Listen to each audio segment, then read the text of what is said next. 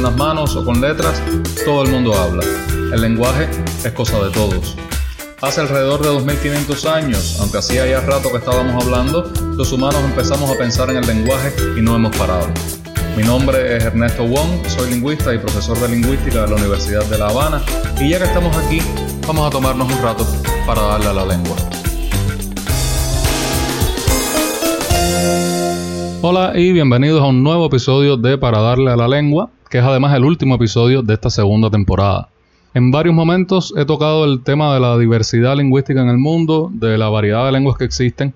Lo normal para los seres humanos es el multilingüismo, o sea, hablar más de una lengua. Sin embargo, las personas típicamente alcanzan buenas competencias en dos o tres lenguas, pero no más. Así que de vez en cuando chocamos contra barreras lingüísticas que impiden la comunicación. Cuando esto ocurre, cuando nos encontramos con la barrera de una lengua extranjera, la solución más antigua y la más usual es buscar a alguien que interprete o que traduzca. Y vamos a aclarar los términos desde ya. Normalmente se usa el término traducción como palabra neutral para referirse a la actividad de convertir expresiones en una lengua, la lengua de partida, en expresiones de otra lengua, la lengua de llegada, que significan lo mismo, ya sea con lengua escrita, hablada o señada pero en contextos especializados se hace una distinción bien clara entre el trabajo con la lengua hablada y señada, que se llama interpretación, y el trabajo con la lengua escrita, que se llama traducción. Esas dos actividades, la interpretación y la traducción, son bien distintas y es raro encontrar a alguien que sea igual de bueno o que se sienta igual de cómodo en ambas funciones. Algunos especialistas prefieren, para hablar de ambas, usar el término traslación, a mí ese término nunca me ha gustado, así que voy a cometer la herejía de usar traducción como término general también. En el mundo de hoy todos consumimos servicios de traducción porque todos consumimos productos traducidos, ya sean películas, series de televisión, libros, folletos de instrucciones, canciones, software, sitios web. Y sin embargo, el público general sabe bastante poco sobre el trabajo de los traductores e intérpretes y sobre los problemas específicos que tienen que resolver para decir en una lengua lo que se dijo en otra. Así que de eso voy a hablarles en este episodio, de la traducción y la interpretación. Vamos a ver primero tres conceptos fundamentales en este trabajo y luego vamos a hablar un poco de la práctica y de la profesión de traducir e interpretar. Para acercarnos un poco al lado humano de esta profesión, le pedí a algunos colegas que me contaran experiencias positivas y negativas que han vivido, así que vamos a escucharlos también. Y para terminar, vamos a tocar muy superficialmente la cuestión del futuro de la traducción y de la automatización de esta actividad. Vamos allá entonces. You are the one for me, for me, for me formidable. You are my love, very, very, very véritable. Et je voudrais pouvoir un jour enfin te le dire, te l'écrire dans la langue de Shakespeare, my el objetivo de la traducción es producir un texto, ya sea oral o escrito, que sea fiel al original, pero que se lea o se escuche como si hubiera sido producido en la lengua de llegada. El objetivo de traductores e intérpretes es ser invisibles, pasar el significado de una lengua a otra sin llamar la atención hacia las habilidades técnicas y artísticas que esto requiere. A menudo eh, no se aprecia bien la complejidad de esta tarea. Hay una idea básica que hay que entender para entender la traducción y la interpretación. No se traducen palabras ni oraciones, se traducen unidades de sentido. ¿Qué cosa es una unidad de sentido? Bueno, eso es un poco difícil de definir, pero digamos que son fragmentos que tienen un sentido completo. Por poner un ejemplo fácil de ver, si yo tengo que traducir buenos días al inglés, yo no traduzco primero buenos y después días, porque me quedaría good days, que no existe como saludo en inglés. La expresión buenos días es una unidad de sentido completa porque expresa una sola cosa y su equivalente en inglés es good morning. Traducida palabra por palabra al español sería buena mañana, que tampoco existe como fórmula de saludo. Las unidades de sentido varían en tamaño, puede ser una palabra, una frase, una oración o un texto completo. Claro que las unidades de sentido más grandes, como un texto completo, están compuestas por unidades de sentido más pequeñas. No obstante, si el traductor identifica el texto completo como una unidad de sentido global, la traducción de las partes más pequeñas tiene también, por supuesto, que tributar a eso. Por ejemplo, en La peste de Jean-Paul Sartre, la novela, eh, la peste es la plaga, la enfermedad, pero también es la ocupación nazi e incluso un símbolo del mal como categoría filosófica y del absurdo de la condición humana. Si uno va a traducir la peste, tiene que tener eso en mente en cada oración que traduzca. Con esto claro, vamos a ver tres conceptos fundamentales de la traducción. El primer concepto es el de fidelidad. En este contexto, fidelidad se refiere a respetar y mantener lo dicho en el texto original y las intenciones de quien produjo ese texto. Ahora bien, se puede ser fiel a dos cosas principales. Podemos hablar de fidelidad al sentido, pero también de fidelidad al efecto. La fidelidad al sentido es simple, que la traducción quiera decir lo mismo que el original. Esta fidelidad se privilegia sobre todo en textos técnicos, académicos, científicos, periodísticos, en documentos oficiales. La fidelidad al efecto se refiere a la necesidad de que la traducción provoque en quienes la escuchan o la leen el mismo efecto que produce o que produciría el texto original en los oyentes o lectores nativos de esa lengua de partida. Esta fidelidad al efecto se privilegia sobre todo en literatura, en textos poéticos, pero se puede ver también en textos no literarios. Si usted tiene que traducir o interpretar un chiste, a veces tiene que inventar usted mismo el chiste para que dé risa o buscar uno que ya exista, porque el chiste original, debido a diferencias culturales, no es gracioso en la lengua de llegada. Por supuesto, en literatura también es importante mantenerse fiel al sentido de lo que se dice. Al final, la traducción tiene que ser la misma obra, tiene que decir lo mismo. El segundo concepto es el de transparencia. Una traducción transparente es un texto que parece dicho o escrito originalmente en la lengua de llegada. Como decimos a veces en el medio, un texto que no apeste a traducción. Las traducciones no transparentes son esas traducciones que a 10 cuadros se nota que son traducciones. Son incómodas de oír o de leer porque no suenan naturales, porque un hablante nativo no habría dicho las cosas así.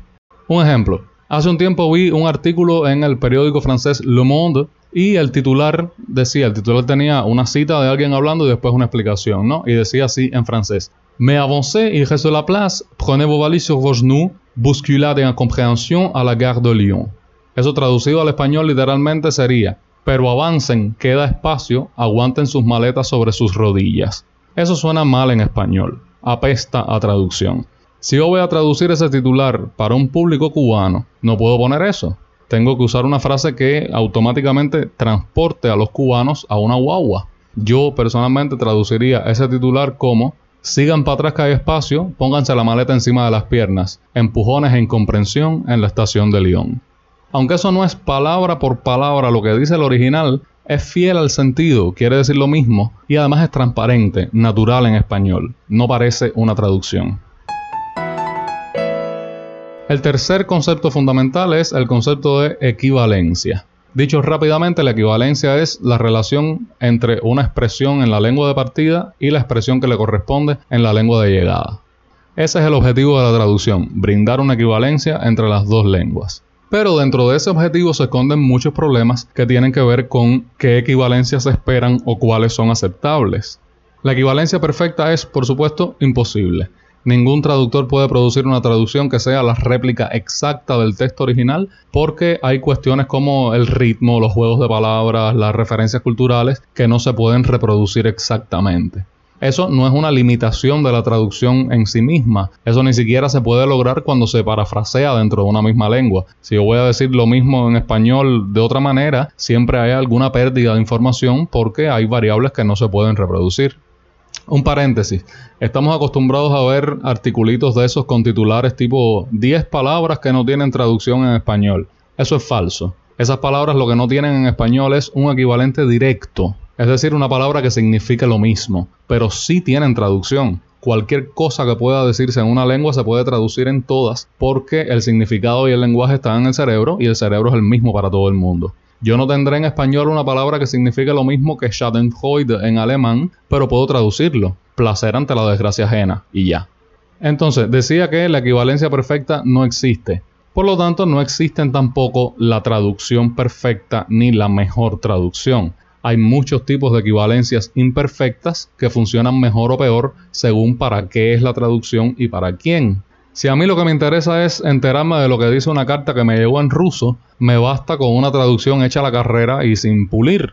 Cuando se dobla una película, lo que importa es que los parlamentos duren lo mismo y que coincidan siempre que se pueda los movimientos de los labios. Así que se puede sacrificar significado, cosa que puede ser inaceptable si yo lo que estoy haciendo es traducir el guion. O sea que la mejor traducción para un caso puede ser inservible en otros casos. Mencioné de pasada que hay muchos tipos de equivalencia.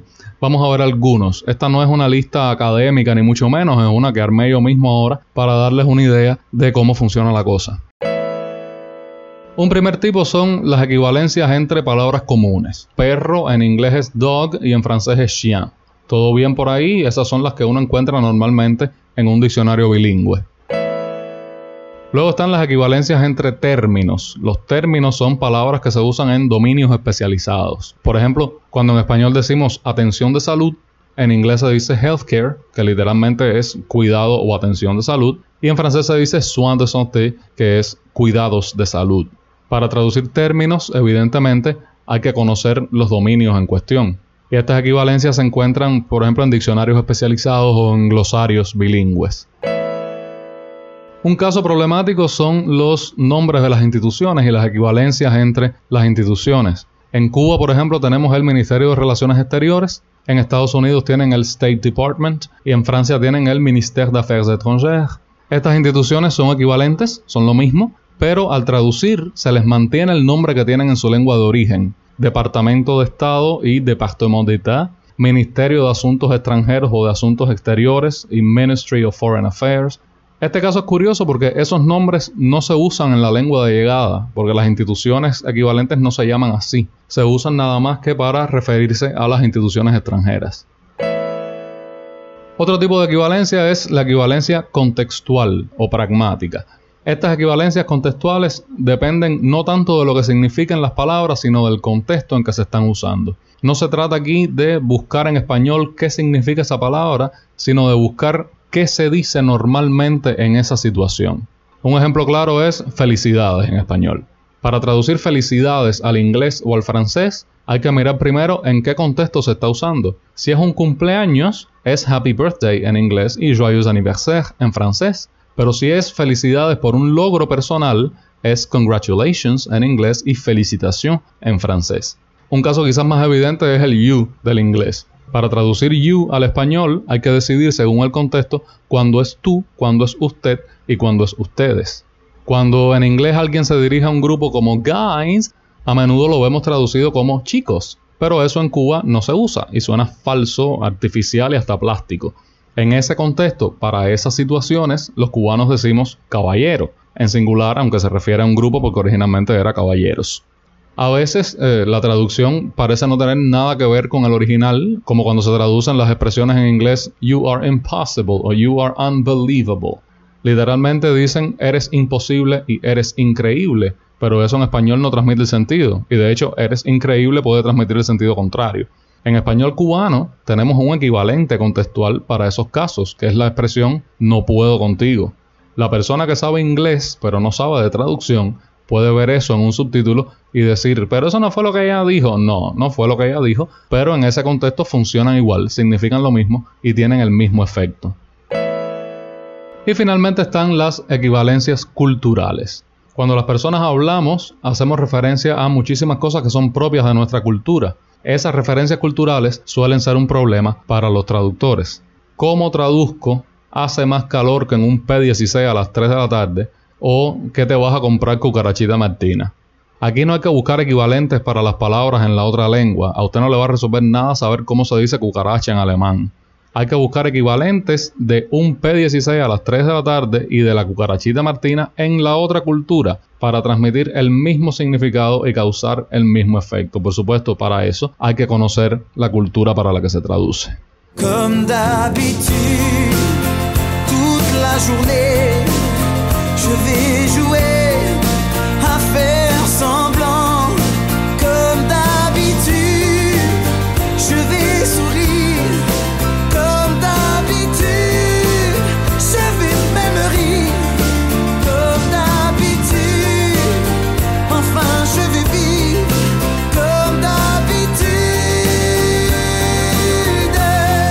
He estado hablando de traducción e interpretación en general, pero lo cierto es que no todas son iguales. Hay tipos de traducción y tipos de interpretación según lo que uno esté traduciendo o interpretando, según las condiciones en las que lo haga, según para qué. Según el tipo de texto, normalmente se divide la traducción en dos grandes grupos. La traducción técnica o comercial, donde se traducen textos producidos en el día a día de la vida social y económica, y la traducción literaria, donde se traducen, por supuesto, textos literarios. Normalmente el objetivo de la traducción es producir un texto equivalente en otra lengua, pero esto no siempre es así. Hay veces que se prefiere la traducción llamada palabra por palabra o traducción literal. Esta traducción no produce un texto equivalente, pero sí se puede usar, por ejemplo, para estudiar textos en lenguas muertas que los investigadores no dominan. El traductor lo traduce palabra por palabra para que se vea no tanto el sentido, sino la estructura de esa lengua. Y también existen las adaptaciones, muy relacionadas con las equivalencias culturales de las que hablaba hace un momento, que se pueden usar para canciones, obras de teatro, cuentos, novelas. No solo se produce un texto equivalente, sino que se modifica para que la cultura de llegada lo reciba como mismo lo recibió la cultura que lo produjo. En el caso de las canciones, la motivación para adaptarlas es más formal, o sea, se adaptan para mantener la métrica y la melodía. En algunos casos simplemente se mantiene la música y la letra se cambia por completo, como el caso famoso de Comme d'habitude, que es la canción de los franceses eh, Claude François y Jacques Revaux. El título, Comme d'habitude, significa como de costumbre. Existen traducciones de esta canción, como la versión que cantaba La Lupe, como acostumbro, que es bastante fiel al original, pero en Estados Unidos se reescribió la letra completamente y Frank Sinatra la grabó como My Way, que a su vez se tradujo después al español como A mi manera. Ya en el caso de My Way no podemos hablar de traducción ni de adaptación porque no son textos equivalentes. De hecho no tienen nada que ver. Con D'habitude cuenta la historia de un matrimonio cuya relación se está deshaciendo por la rutina y My Way es una historia del triunfo de la voluntad individual ante la adversidad. La interpretación también tiene varios tipos según la técnica que se use. Hay tres principales, la interpretación consecutiva, la interpretación bilateral y la interpretación simultánea. En la interpretación consecutiva, el intérprete espera a que el orador termine de hablar y entonces dice lo mismo en la otra lengua. No tiene que esperar a la intervención completa, que puede ser larga, el orador puede parar de vez en cuando para que el intérprete traduzca. Como los fragmentos en consecutiva pueden ser largos, de hasta 15 minutos a veces o más, los intérpretes suelen tomar notas de lo que se dice. Son esas personas estresadas que vemos a veces garabateando en una libretica mientras el otro habla. La toma de notas tiene su técnica, por supuesto. Los intérpretes de consecutiva usan símbolos, abreviaturas, maneras de organizar la página para poder mantener el ritmo del orador y poder entender después todo lo que escribieron. La interpretación bilateral, como dice su propio nombre, es hacia los dos lados. El intérprete es el puente entre dos personas que hablan lenguas distintas. Es muy común en entrevistas, en reuniones.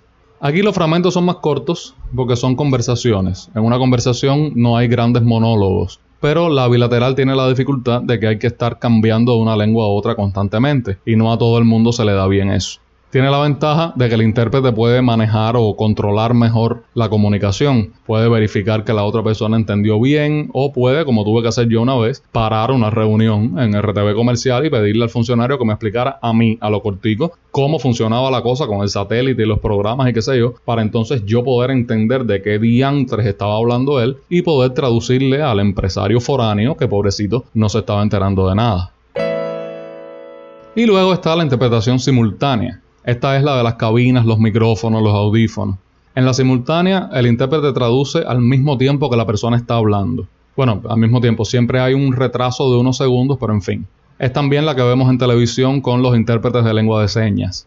La dificultad de esta interpretación está clara. Hay que escuchar lo que se dice en una lengua, traducirlo en la mente y decirlo en la otra lengua sin dejar de escuchar porque se siguen diciendo cosas que hay que seguir traduciendo. No es de extrañar entonces que esta interpretación por lo general se trabaja en pareja por turnos de 20 a 30 minutos. La simultánea es agotadora y muy estresante. Un cuento real. Hace un par de años yo estaba haciendo simultánea en un congreso de diabetes, específicamente ese día en la sesión plenaria del congreso, y de la cabina de interpretación de al lado mío se llevaron en camilla a un intérprete por una subida de presión. Así que la cosa no es de juego. Hay un tipo especial de simultánea que no se hace en una cabina, Por ejemplo, si en el auditorio hay una sola persona o un grupo pequeño que no entiende la lengua en la que se está hablando, a veces no se invierte en cabinas ni en equipos de audio, sino que se les pone un intérprete sentado con ellos que les va traduciendo. Es lo que se llama interpretación simultánea susurrada. Esa es para mí la peor de todas, porque nunca te entienden bien, molestas a los demás y los demás te desconcentran, además de que es incómodo estar arriba de alguien susurrándole. Como hemos visto, la traducción y la interpretación son tareas complejas. No todo el mundo puede hacerlas. ¿Qué hace falta para ser traductor o intérprete?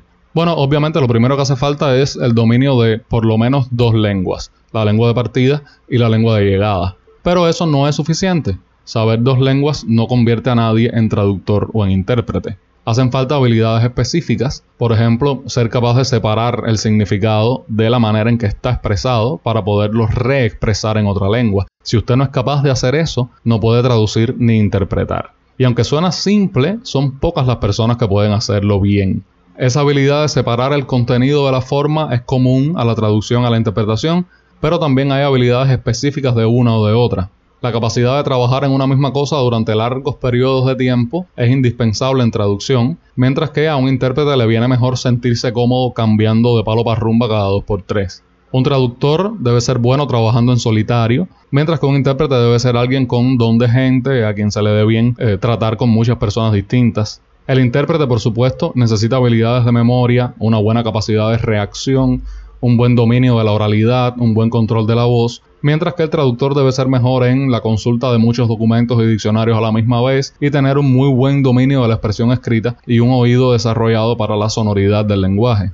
Los intérpretes suelen ser personas dispuestas a resolver con la mejor solución que puedan encontrar en el momento, porque tienen la presión del tiempo y del trabajo en vivo y necesitan, por así decirlo, salir del paso. Si hacen algo mal, un intérprete debe poder decir, bueno, ya no tiene arreglo, la próxima vez lo haré mejor. Los traductores, en cambio, suelen ser más perfeccionistas y regresan una y otra vez al texto que tradujeron para hacer modificaciones, se cuestionan constantemente su propio trabajo.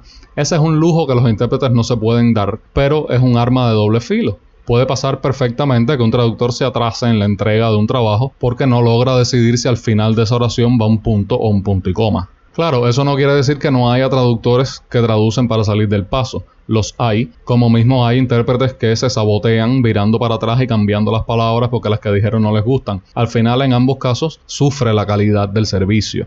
Y para acercarnos al lado humano de esta profesión, les pedí a algunos colegas que compartieran algunas de sus experiencias, tanto las mejores como las peores, para que ustedes se lleven una idea de las cosas con las que hay que lidiar y también de las satisfacciones que vienen con este trabajo. Vamos a escucharlos. Como acostumbro todos los días, voy a fingir, a sonreír. Como acostumbro,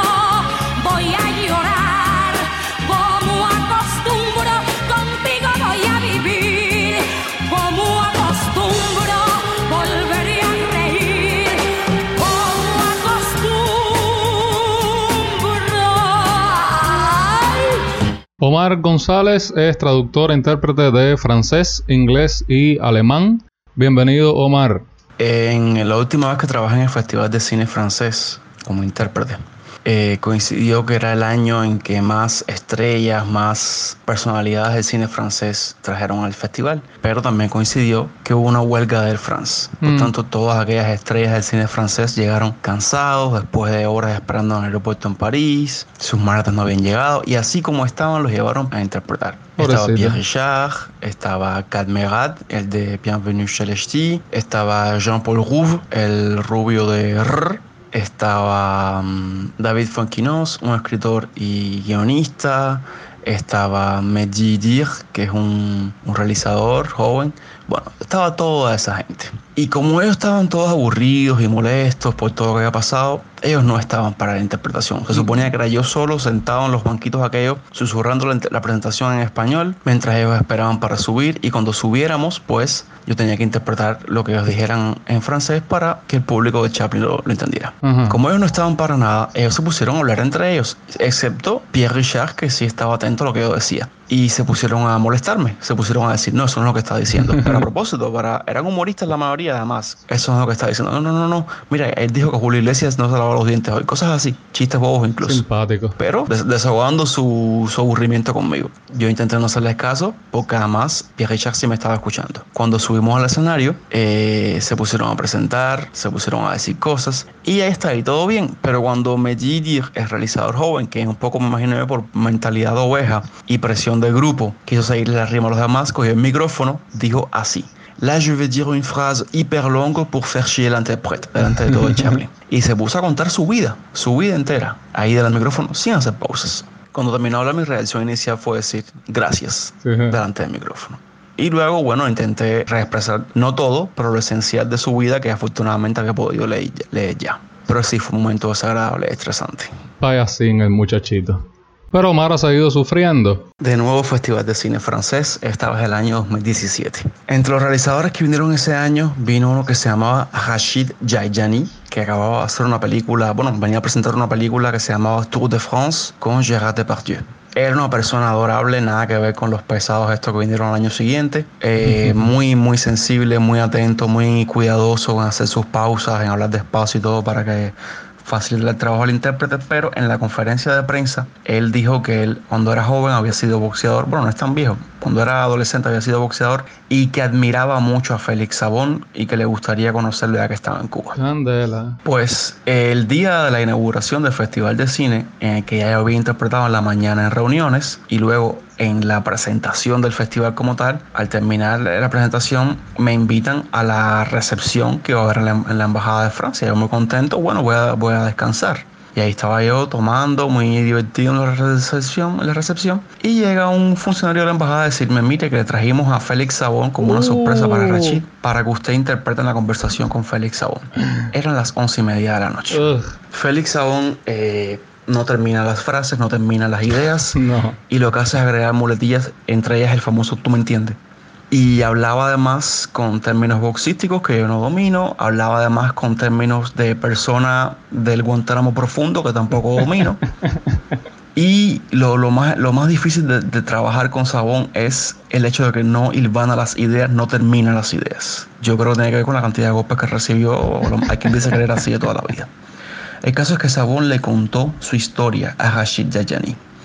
Y alrededor de nosotros que estábamos sentados, eh, en un sofá, pero estábamos en, un espacio público, venía gente que nos veía así hablando y que interrumpía para hablar con Sabón, que interrumpía para hablar con Rashid. Había gente que incluso venía a felicitarme o a decirme que trabajo más complicado el tuyo, no sé qué, mientras yo aún estaba interpretando con, con Sabón. Yo por supuesto ignoraba a esas personas, pero era muy complicado. Ah. A la una de la madrugada, imagínense mi fatiga mental. El embajador tuvo que venir a decirle a Félix Sabón que no paraba de contar su vida a su manera. Y a Rashid Yajani que lo, lo, escuchaba con ojos así como, wow, voy a hacer una película de este hombre. Que ya la, recepción se había acabado y que iban a cerrar la embajada. y ahí fue cuando yo pude descansar mi cerebro parecía que iba a explotar. Yo incluso le, le mandé un correo a los franceses exigiendo un pago extra por, esa, por ese trabajo. Obvio. Que me lo dieron después de todo.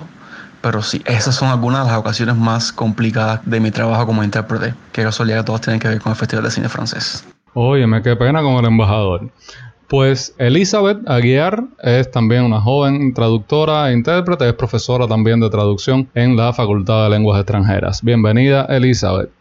Cuando era estudiante del cuarto año, dos compañeros míos y yo fuimos a interpretar a la Universidad de La Habana, a una reunión entre profesores de la universidad y profesores de, la Asociación de la Universidad Francófona y la Corpuca. Yo debía realizar una simultánea susurrada del español al francés para una escritora haitiana y esa fue mi mala experiencia. Mientras interpretaba para ella, eh, ella corregía una novela en su laptop y eso no me sentí muy bien, pues yo estaba ahí esforzándome, estaba nerviosa, tratando de hacerlo lo mejor posible y ella ni siquiera estaba escuchando lo que yo estaba diciendo, o al menos eso era lo que parecía. Pues miraba una o dos veces y ya. Yo todo lo que pude pensar en ese momento era que lo que estaba haciendo era una basura, que estaba hablando mal, que no se entendía lo que yo estaba haciendo.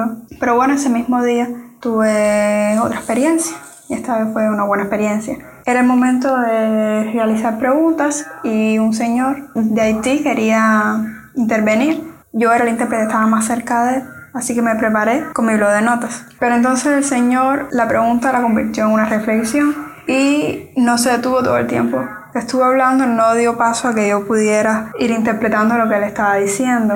Hubo un silencio cuando él terminó, puesto que él se estaba dirigiendo hacia personas que no comprendían francés. Me tocaba a mí entonces como intérprete intervenir. Yo con toda una serie de notas tomadas y un poco nerviosa porque era demasiada información. Pero bueno, respiré hondo y comencé a interpretar tratando de transmitir la mayor cantidad de información posible y de la manera más elocuente posible. Pero fue una buena experiencia porque mientras yo estaba interpretando, las personas eh, me miraban con caras agradecidas, de satisfacción por mi trabajo, ¿no? Y entonces eso me hizo sentir verdaderamente muy útil en ese momento, así que fueron las mejores experiencias que he tenido. Sí, indudablemente una de las mejores cosas como, como intérprete es tener al, al, al público eh, de tu lado, ¿no? Tenerlo como, como aliado mirar para el público y ver que están pendientes de lo que uno está haciendo y, que están incluso cooperando contigo, ¿no? Hay veces que pues, uno se encuentra un público hostil que está ahí nada más que esperando a que uno se equivoque y, eso, bueno, es incómodo y, puede afectar la calidad del trabajo también.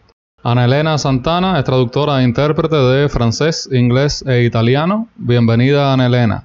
Bueno, ahora mismo nada más recuerdo dos cosas. Tú sabes que pasa de todo, pero bueno, te puedo contar lo mejor y lo más cómico. Lo mejor que me pasado fue cuando llevé al canadiense que hizo el espectáculo de fuegos artificiales para el 500 aniversario de La Habana en el Capitolio. Él y su hijo tenían que ver la música de Fran Fernández para, o sea, lo que, lo que Fran Fernández había diseñado para poder diseñar ellos el show de fuegos artificiales cronometrado con los, con los momentos de la música, la, bueno, tú sabes. Eso fue impresionante porque fue en el estudio de Fran Fernández, que tiene una acústica, por supuesto, eh, perfecta, y por supuesto fuimos las primeras personas que pudimos ver eso, que pudimos oírlo. El momento en que él empezó a poner la música, nadie, nadie sabía lo que. o sea, fue la primera vez que, que, se pudo oír la canción, bueno, que se pudo oír la pieza, que tiene varias piezas de él, y alguna parte que había compuesto especialmente para el aniversario. Hay una parte que empieza la parte de Tierra Brava y fue impresionante. Yo me ericé, todo el mundo, todo el mundo estaba emocionado y el muchacho que el que el técnico que diseña el show como tal eh, estaba llorando sin hacer mucho espectáculo, pero estaba llorando. Esa es una ventaja innegable de la interpretación. Como intérprete uno a veces tiene acceso a determinadas cosas y no me refiero a cosas confidenciales, pero bueno, como en este caso, por ejemplo, tener acceso al estudio de, trabajo de Frank Fernández y ver antes que todo el mundo, escuchar la música que se estaba preparando para, para esa celebración, es eh, sin duda es una ventaja de ser intérprete, ¿no? Y lo peor, Ana Elena. Lo más fula o cómico que me pasó fue justamente con los fuegos artificiales. Los fuegos artificiales tienen, y los efectos de pirotecnia son varios, son muchísimos. Hay algunos que son para los exteriores, hay algunos que se usan en interiores o para conciertos, son, son muy diferentes. Entonces los efectos de los fuegos artificiales tienen también el sonido. Entonces cuando teníamos que ir a explicarle a las personas que querían o que estaban interesadas en contratar el servicio, teníamos, el, el canadiense tenía que explicar en qué consistía el efecto del fuego artificial, no solo de manera visual, o sea, a veces señalaba de diapositiva y decía, este hace pum, y este otro hace pum, pum, pum, y entonces hay otro que hace ratatatata. Entonces, cuando me tocó a mí traducir esa parte, fui yo a traducir los efectos, ya nada más que traduje el primer efecto, la sala se cayó. O sea, todas las personas de, de, la oficina del historiador y del gobierno de La Habana que estaban delante de nosotros ya no pudieron mantener la compostura, empezaron a reírse. y, yo, yo, de lo más serio en medio diciendo, bueno, ¿y ahora qué hago? Ay, por Dios. No, sí, los intérpretes también hacemos papelazos, incluso cuando están haciendo bien su trabajo. Selene Selva es una casi recién graduada nuestra de la facultad eh, es profesora también de la facultad y es traductora e intérprete de francés e inglés. Bienvenida, Selene. Bueno, yo no soy de las más experimentadas, pero en el tiempo que llevo guardo algunas anécdotas y entre las peores cosas que me han pasado ha sido trabajar por primera vez, o sea, sin familiarización con una persona frente a un auditorio lleno. Esa persona debía hacer una pequeña exposición sobre un tema, pero en un tiempo muy limitado. Entonces se apegó a un documento escrito que tenía en su computadora y entre el nervio por la falta de preparación y el tiempo limitado que tenía, él hizo intervenciones muy muy largas y yo en el tiempo de pausa, en los tiempos de pausa que había, le pedía que hiciera intervenciones más cortas, pero bueno, supongo que la tensión del momento, o sea, no le permitió a él hacer el cambio en esos tipos de, intervenciones y fue bastante complicado para mí eh, en una situación con un público así tan grande. Tuve que recurrir a la toma de notas, que no hubiese sido lo ideal en ese tipo de interpretación, eh, hacer una consecutiva de intervenciones bastante largas. Al final, vaya, logré el objetivo de eh, la interpretación, pero pudo haber salido mucho mejor. Supongo que eh, con una familiarización previa con el locutor y con una mejor comunicación para establecer los, la duración de las pausas de, de las intervenciones y eso. Sí, es, es ideal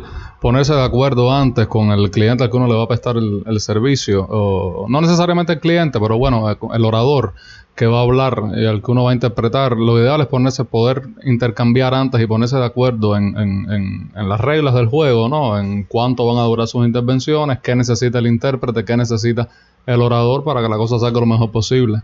Y de las mejores cosas, Selene, y entre las mejores cosas que me ha pasado ha sido tener la aprobación de un grupo de colegas de la profesión que formaban parte del público durante una interpretación con un orador que hizo una intervención bien larga y que yo pude eh, captar y reproducir sin dificultades, sobre todo porque ya llevaba tiempo trabajando con él, ya me había familiarizado con su forma de, de expresarse y sobre todo con el tema que estaba tratando. Por eso me parece que conocer el tema y el orador, aparte de evidentemente las competencias que requiere un, buen intérprete, ayuda eh, mucho en la calidad del servicio y de la interpretación. conocer el tema del que se va a hablar es fundamental. un intérprete que cae de fly a interpretar una cosa de la que nunca ha oído hablar, pues son pocos los que en esas condiciones pueden hacer un buen trabajo. Y familiarizarse con el orador también. Uno tiene que, en una situación ideal, el intérprete tiene el tiempo de eh, familiarizarse con el acento de la persona, con la velocidad a la que la persona habla con las, digamos, con las muletillas que tiene o las manías lingüísticas que tiene, ese tipo de cosas que eh, un intérprete necesita eh, saber y muchas veces cuando cae así de pronto a interpretar a alguien que nunca ha escuchado hablar, son cosas que pueden eh, influir negativamente en la calidad. Y, ahí me, me, recordó un caso que Selene menciona, tener colegas en el público. Yo una vez siendo estudiante, trabajé en una interpretación casualmente en el Festival de Cine Francés, del que estaba hablando Omar. Eh, y me tocó interpretar en la inauguración del Festival de Cine Francés al embajador de Francia con todos mis profesores de traducción e de interpretación sentados en la primera fila. Eh, fue, fue entretenido, vaya, vamos a decirlo así. Y el último que tenemos es Eduardo Furrasola. Eduardo Furrasola es sobre todo traductor de inglés y francés. Bienvenido, Furra. Furra, cuéntame algo bueno que te haya pasado, hijo. Papá, ya te dije, a los traductores no les pasa nada bueno, mío, nunca. Lo más fula de mí que me ha pasado que ese día no me quedé sin trabajo de milagro fue que estaba haciendo una traducción eh, súper importante. En fin, ni te voy a decir para quién porque capaz que salga, capaz que salga por la prensa contigo aquí que la terminé de hacer y la jefa mía me dijo que tenía que encontrarme con un funcionario de ese de esa de esa institución para discutir la terminología que había usado y para discutir los, para revisar que en la traducción hubiera puesto los términos correctos, los que ellos querían, los que ellos estaban buscando, para hacerle arreglo a la traducción. Y, y no me acuerdo ni por qué. A mí se me olvidó a mí se me olvidó reunirme con él, no fui al trabajo ese día. Y me dijo, ah, el, el, que me pusieron, el bafle que me puso mi jefa, no te puedo explicar. Me dijo, ah, no, no, ese día no me quedé sin trabajo de milagro, ¿viste? Ay, pues, eh, Furra es un muchacho especial. fue estudiante mío, él tiene sus características, pero es, muy buen muchacho, es muy buen muchacho. Óyeme. Pues nada, gracias a los cinco por prestarse para esto. Un beso a todos.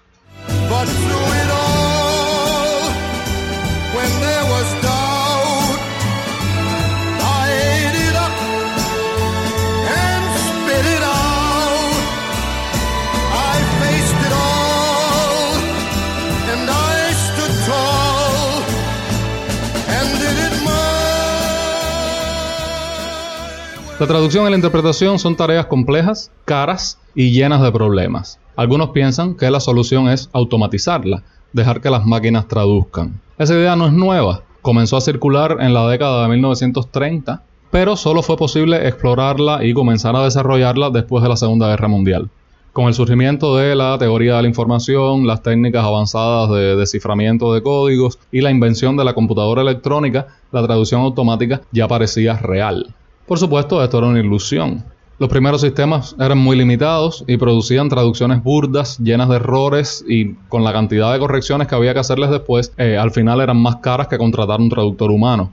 En los últimos años ha habido desarrollos en la lingüística, en la computación y en la inteligencia artificial que han ido creando condiciones distintas. La idea es que, en teoría, si se le da a la computadora información suficiente sobre el significado de las palabras y sobre el contexto en que se usan, la computadora debe poder decidir cómo traducir oraciones o textos ambiguos o problemáticos. El principio es indiscutible, eso es lo mismo que hacen los traductores humanos, pero hasta ahora ha sido sumamente difícil escribir programas que puedan traducir más que fragmentos pequeños. Quizás uno de los más exitosos y de los más conocidos sea Google Translate. Sin embargo, cualquiera que use las redes sociales habrá visto los memes con las barbaridades que traduce Google. Este servicio tiene además otro problema. Funciona con el inglés como lengua pivote. ¿Qué quiere decir eso? Que para no traducir en todas las combinaciones posibles de lenguas, que son muchas, Google traduce nada más entre esas lenguas y el inglés. Es decir, que si yo le pido una traducción del español al alemán, Google va a traducir del español al inglés y luego del inglés al alemán. Eso es un problema porque si entre dos lenguas se pierde información y se cometen errores de traducción, las posibilidades se multiplican con una lengua pivote. A estos problemas hay que sumarles todo lo que hemos visto sobre los tipos de equivalencia, el conocimiento que hace falta sobre las culturas de partida y de llegada.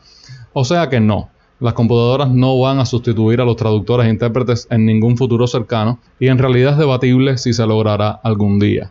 Eso sí, la tecnología ayuda muchísimo a la traducción. Hoy se habla más de traducción asistida por computadora. Los traductores usan bases de datos, memorias de traducción, incluso traductores automáticos para textos que lo permiten, textos que no varían mucho, que siempre son más o menos iguales, como los certificados, las patentes, los currículos. Si usted tiene que traducir 60 certificados en un día, no es lo mismo traducirlos a mano que meterlos todos en un traductor automático y después pasarles por arriba para arreglar cualquier cosita que haya podido quedar mal. Pues ese es el panorama. Espero que les haya parecido interesante y que hayan aprendido algo. Gracias por aguantarme una temporada más. Solamente recesa el podcast, así que puedes seguir siguiéndome en Twitter y en Instagram como arroba darle lengua, en Facebook en la página facebook.com slash darle lengua y en Telegram por el canal para darle a la lengua podcast. Puedes leer el texto de todos los episodios y otros textos en el blog asociado darlelenguablog.wordpress.com y suscribirte para recibir las nuevas publicaciones en tu correo. También puedes enviar cualquier duda, pregunta, comentario, crítica, cumplido o amenaza al correo darlelenguapodcast.gmail.com o unirte al grupo de Telegram arroba darlelenguachat. Chao chao y hasta la próxima.